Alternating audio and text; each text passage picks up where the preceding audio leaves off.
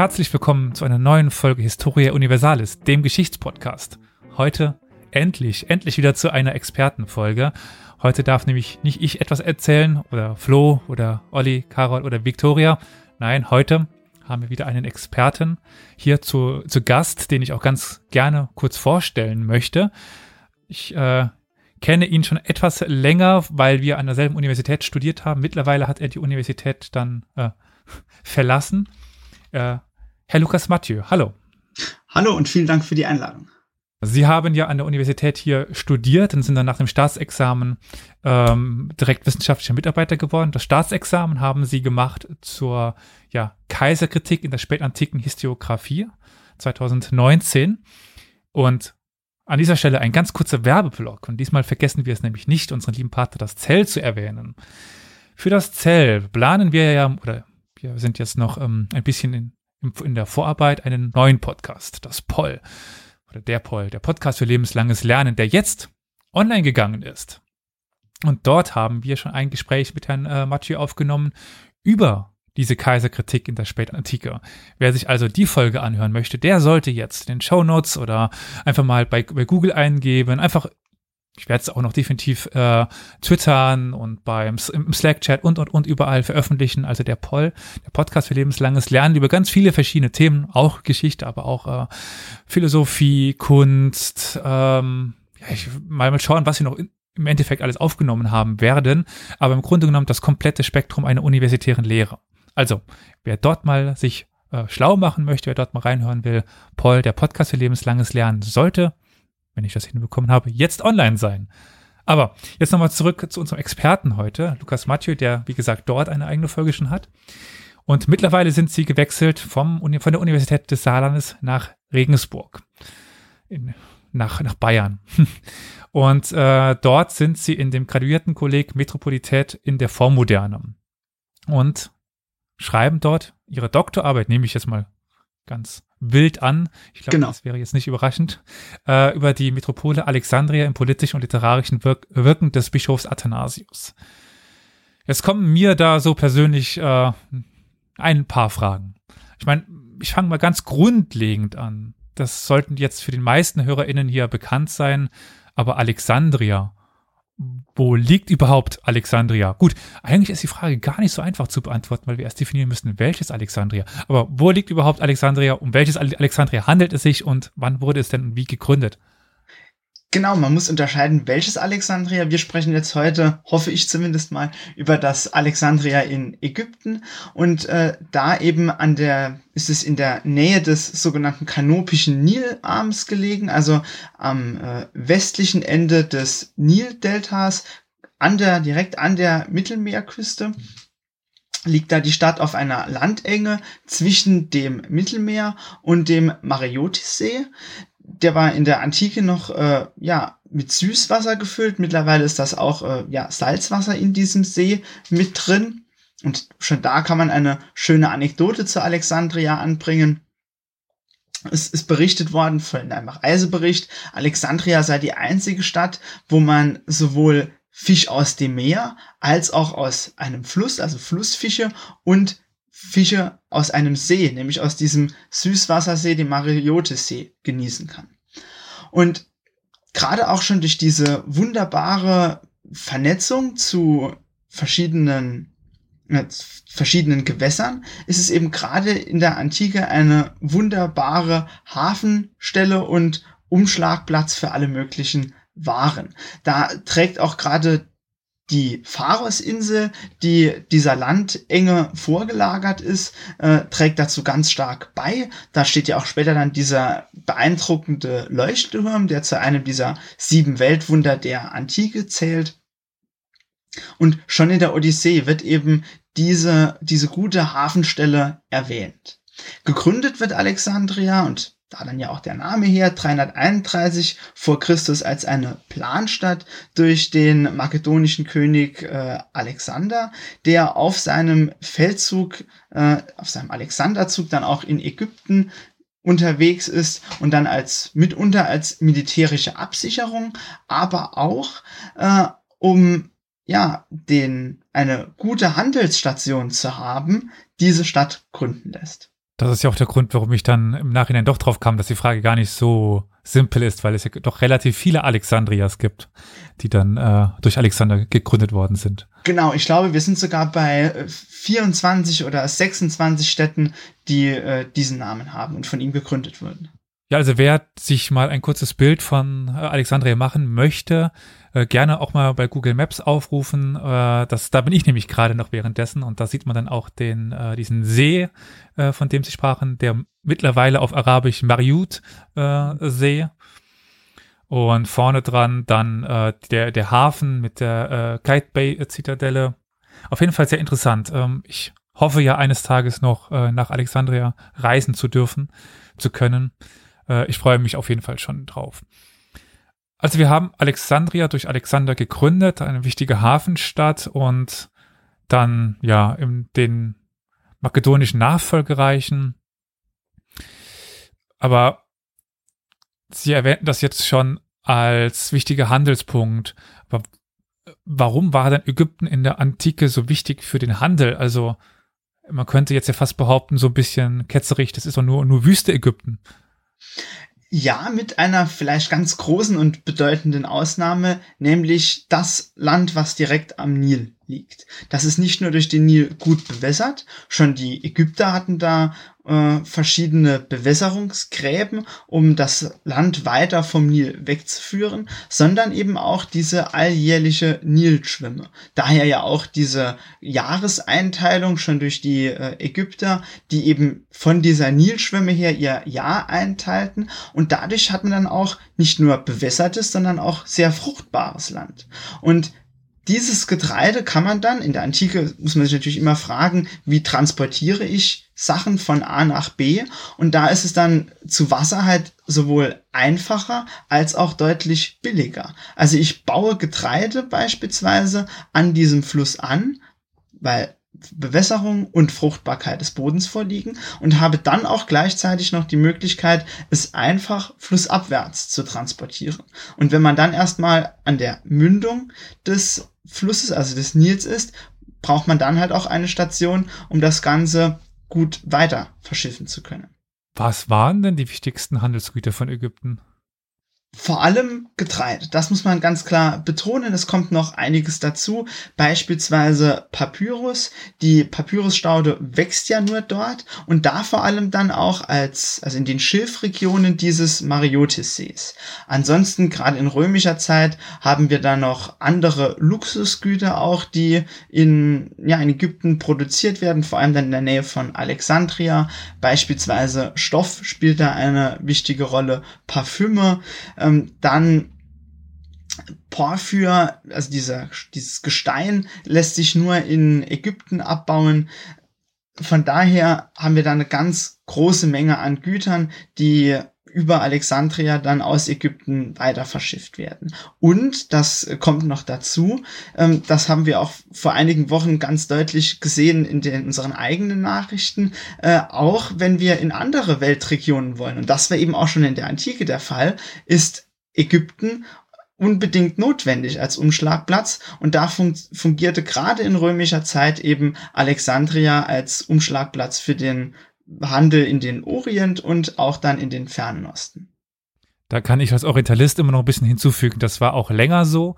Also Ägypten hatte lange Zeit eine wirtschaftlich herausragende Rolle, weil es der Knotenpunkt war für den Indienhandel zum Beispiel und sowas. Und erst dann mit dem Auftauchen der Portugiesen im Indischen Ozean gerät Ägypten dann auch in wirtschaftliche Probleme. Und was dann maßgeblich auch zum Niedergang führen sollte. Aber das führt jetzt geschichtlich doch etwas weit in die ja, ins Mittelalter und die frühe Neuzeit dann rein. Vielleicht ein ganz kurzer Überblick noch über die Geschichte von Alexandria nach der Gründung und wie es dann weiterging bis eben zur Spätantike. Mit ein paar Sätzen, was passiert denn mit dieser Stadt? Also es liegt zunächst mal ein schnelles Wachstum vor. Wir müssen allerdings an der Stelle die Quellen durchaus mit Vorsicht lesen, da teilweise die allgemeine historische Leistung Alexanders mit der Stadtgründung in den Quellen auch nochmal betont werden soll. Also wenn Alexander eine solche Stadt gründet, muss sie natürlich sogar in noch während seiner Lebzeiten und aufgrund seiner Planung aus allen Nähten platzen und wunderbar angelegt sein.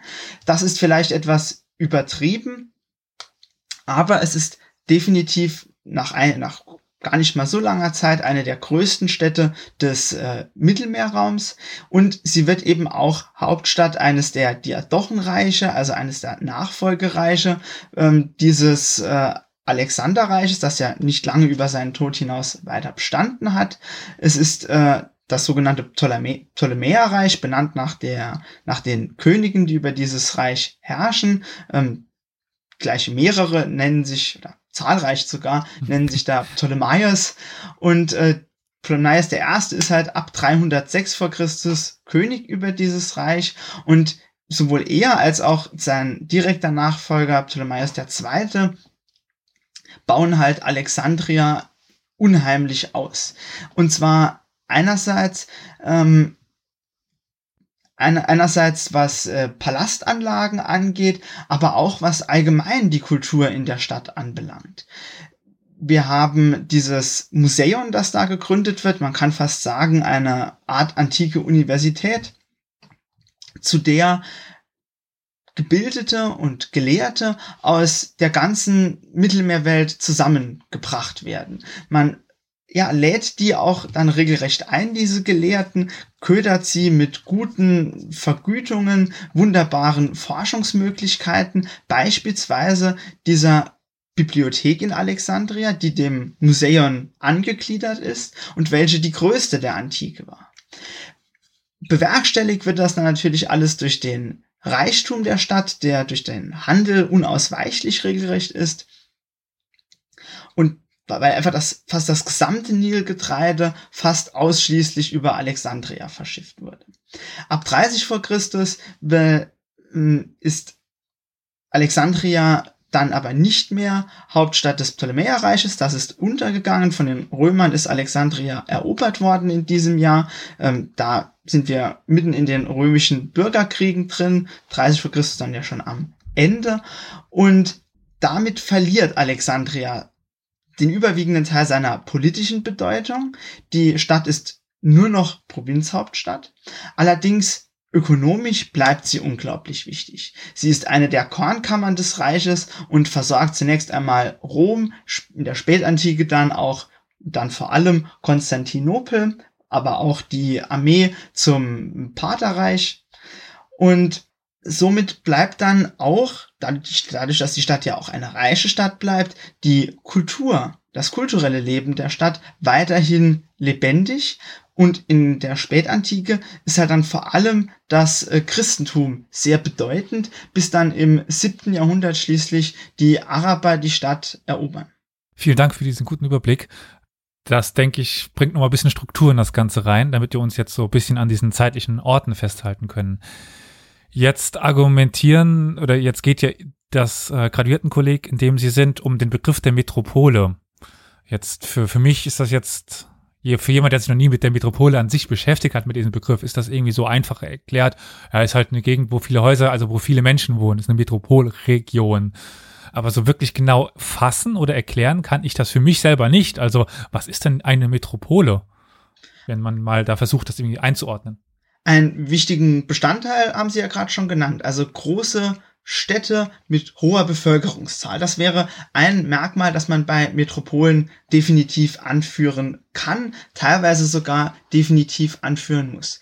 Wir müssen da, das ist vielleicht irgendwie auch typisch für Historiker oder Gesellschaftswissenschaftler, äh, müssen da dann bei Begriffen etwas unterscheiden, beziehungsweise Theorien auch dazu aufstellen. Zunächst unterscheiden Quellenbegriff und Begriff der Forschung. Dieser Begriff Metropole entstammt der Antike, äh, zunächst ein griechischer Begriff und da muss man beispielsweise sagen, in seiner anfänglichen Wortbedeutung ist er nicht auf Alexandria anwendbar, denn die Griechen bezeichnen damit eine Mutterstadt einer Kolonie. Also beispielsweise, wenn sich eine griechische Stadt entschließt, beispielsweise in Unteritalien eine Kolonie zu gründen, eine neue Stadt zu gründen, dann gilt sie als Metropolis oder Metropole übersetzt. Und das ist ja bei Alexandria definitiv nicht der Fall. Wenn es dann aber später diese Bedeutung erweitert wird, dass es Hauptstadt bedeutet oder dann in christlicher Zeit und da dann auch teilweise latinisiert, die Bischofsstadt mit der Aufsicht über eine Kirchenprovinz, dann trifft das eben als dieser Quellenbegriff auch auf Alexandria zu. Wenn wir jetzt zu diesem Forschungsbegriff und zu den dahinterstehenden Theorien kommen, äh, dann ist das zunächst mal ein Begriff, der vor allem auf die Moderne angewendet wird, wie ihn wir ja auch kennen. Und da, wenn man diese Metropolitan Studies, die sich damit beschäftigen, sich anschaut, definieren die Metropolen beispielsweise über Einwohnerzahl, dann aufgrund der Einwohnerzahl die Diversität der Bevölkerung, dann, dass diese besonderen Großstädte, weil das zeichnet die Metropole aus, die verfügen über eine Zentralität. Also das Umland ist mit Richtung auf die Metropole mit ihr vernetzt.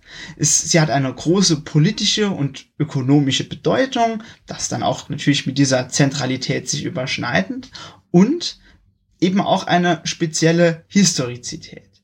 Beispielsweise veranschaulichbar an, wir sprechen von Rom immer als mit einem kurzen Begriff als Caput Mundi, als, als das, äh, ja, als das Kopf, äh, als, äh, als den Kopf der Welt, als eine Weltstadt.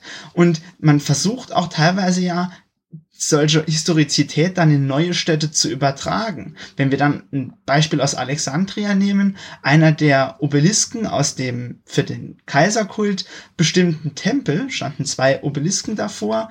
Äh, einer von diesen Obelisken steht heutzutage an der Themse in London und der andere im Central Park in New York. Also da sehen wir, dass solche Metropolität ausdrückenden und Geschichte ausdrückenden Objekte dann auch in neue Städte, die sich ebenfalls als Weltstädte darstellen wollen, weiter transportiert werden. Das ist auf jeden Fall weitaus äh, besser als meine Definition. Also dann bin ich jetzt um einiges klüger, was diesen Begriff der Metropole angeht. Das war mir so eigentlich gar kein Begriff. Gut, in dem Raum, wo ich hauptsächlich unterwegs bin, gibt es keine Metropolen in dem, in dem Sinne nach der Definition. Aber jetzt äh, haben Sie schon ein bisschen auf die religiöse Situation in Ägypten angespielt. Die ist ja jetzt innerhalb des Römischen Reiches, so was ich weiß, relativ besonders, dadurch, dass es eben verschiedene religiöse Richtungen gab, die gegeneinander wetteifernden, sage ich jetzt mal, stritten, gegenseitig äh, versuchten eben die Oberhand zu gewinnen. Können Sie vielleicht ein bisschen was dazu sagen, welche Richtungen es, es dort gab und wie es denn mit der, wie es um die religiöse Situation in Alexandria und noch ein bisschen mit Ägypten bestellt war? Also in der Spätantike. Alexandria ist schon immer eine ganz stark religiös geprägte Stadt gewesen und, das muss man dazu sagen, gerade auch aufgrund dieser Diversitäten, da zeigt sich, dass solche Theorien, die man da anlegt, auch einfach gewinnbringend sind. Ähm, deshalb macht ist macht ist die Stadt besonders unruhig oder ist äh, ja hat besonders eine besonders große Vielfalt. Wir haben eine riesige, sogar die größte außerhalb des Heiligen Landes liegende ähm, jüdische Gemeinde. Dann äh, besteht die ägyptische Religion, weil der hauptsächliche Anteil der Menschen in Alexandria sind Ägypter, äh, die legt in einer hellenisierten Form vor. Dann natürlich das, äh, ja, das Götterspektrum von Griechen und Römer findet sich in der Stadt wieder.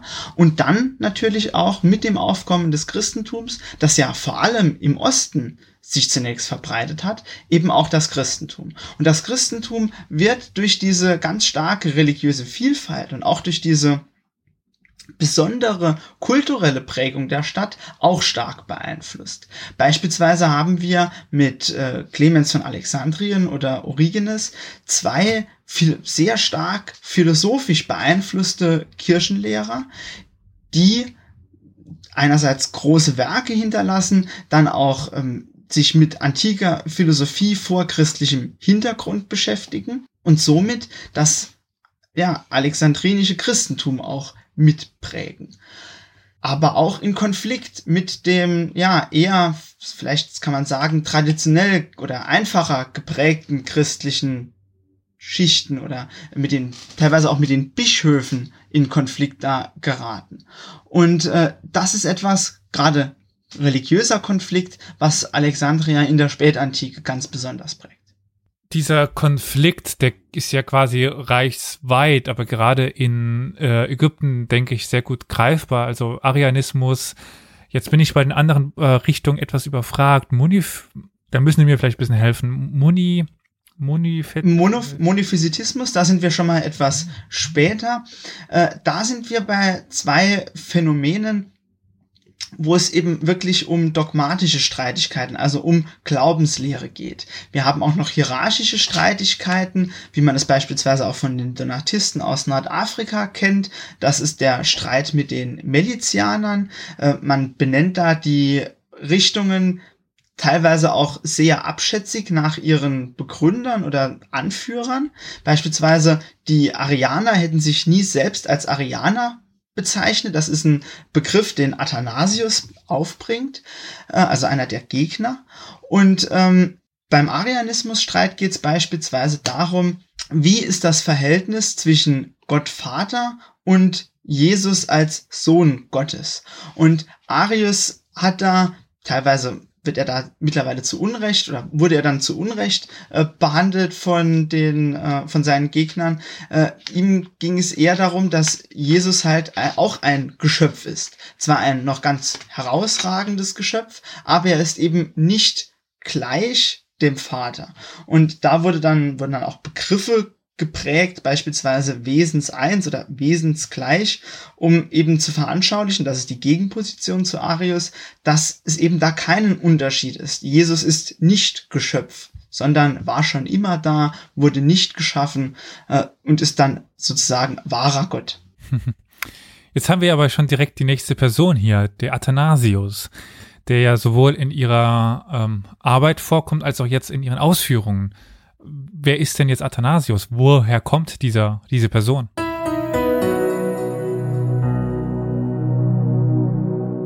Historia Universalis ist ein kostenloser Podcast.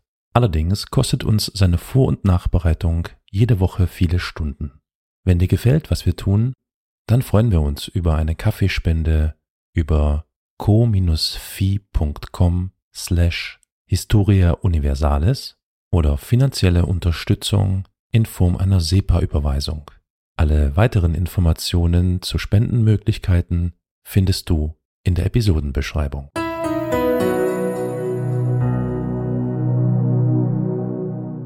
Er stammt mit größter Wahrscheinlichkeit aus Alexandria selbst. Wir können es nicht genauer sagen. Ähm, ich bin der Meinung, dass man davon durchaus ausgehen kann, dass er aus dieser Stadt stammt. Ähm, wir wissen allgemein wenig über sein Leben, gerade bevor er das Bischofsamt von Alexandria, denn das macht ihn besonders äh, bedeutend. Ab 328 nach Christus ist er Bischof in dieser Stadt. Und ähm, was davor war, können wir teilweise nur schwer rekonstruieren. Ungefähr um 300 nach Christus geboren, hat da streiten sich jetzt schon die äh, Historiker trefflichst. Äh, eine gute bis sehr gute Ausbildung erfahren, aber wie hat er diese bekommen? War er vielleicht aus einer schon reicheren Schicht, die sich so etwas erlauben konnte? Oder hat er die allein über die Kirche erlangt, in die er schon früh mit aufgenommen wurde oder wo er früh äh, besonders ausgebildet wurde? Da streitet man sich eben ganz stark drüber. Wenn man sich seine Schriften anschaut, äh, bin ich der Meinung, dass er eben auch eine vor allem klassische Ausbildung, also ähm, beispielsweise in Rhetorik oder ähm, ja, in, auch in diesen bisher oder dann ja als heidnig angesehenen Bildungsinhalten erhalten hat. Und äh, das bringt er da in diesen Schriften zum Einsatz. Und wir wissen auch nicht, ob seine Eltern beispielsweise schon Christen waren. Er ist aber auf jeden Fall ganz tief in dieser alexandrinischen und damit dann auch ägyptischen Kirche verwurzelt, ist da zunächst Diakon und dann wird er 328 unter strittigen Umständen zum Bischof gewählt. Also der Bischof dann, den wir eben zu der Zeit dieses äh, Arianer-Streites gab oder der dort an, in der Macht war, sage ich jetzt mal so. Schon der zweite, ja, Alexander zweite. von Alexandrien ebenfalls schon sein direkter Vorgänger und das können wir zumindest auch sagen, sein Unterstützer. Jetzt haben wir ja auch schon so ein bisschen umstritten, äh, um, umstritten. Jetzt haben wir auch schon so ein bisschen umschrieben, was denn dieser Streit war, der für den Athanasius wichtig war. Also diese Wesensidentifikation, die, also die Frage, ist eben äh, Jesus oder der Sohn Gottes. Wie steht er zu, zu Gott? Ist er dasselbe? Ist er das nicht dasselbe? Äh, der Heilige Geist spielt auch noch eine, da eine gewisse Rolle, wenn ich mich nicht komplett irre, oder? Es gibt dann auch noch diese, äh, also diese Dreigliedrigkeit ist auch noch so, so eine Frage, oder?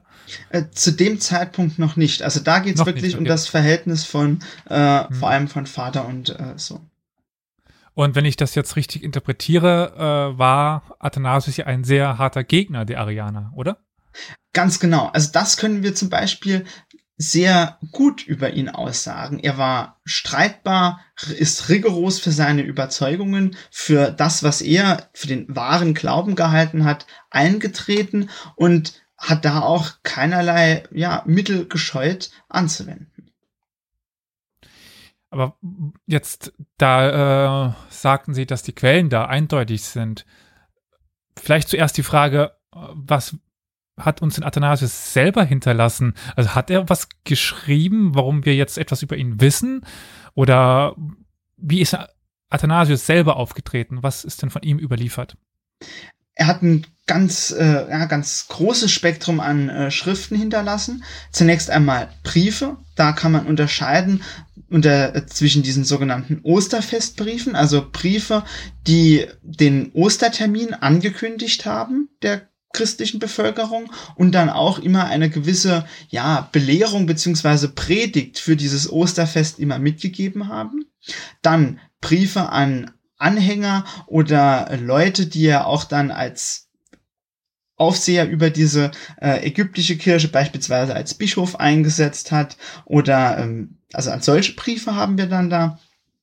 Und dann haben wir wirkliche äh, Streitschriften und dogmatische Schriften auch. Äh, beispielsweise ähm, wendet er sich in seinen Schriften dann gegen die Arianer und gegen seine anderen Gegner, die Melitianer. Ähm, beispielsweise eine, äh, eine Verteidigungsschrift gegen die Arianer gibt es, dann gibt es eine Geschichte der Arianer. Ähm, er stand ja auch in in Verbindung mit diesen äh, christlichen religiösen Streitigkeiten auch äh, im Streit mit dem Kaiser Konstanzes II.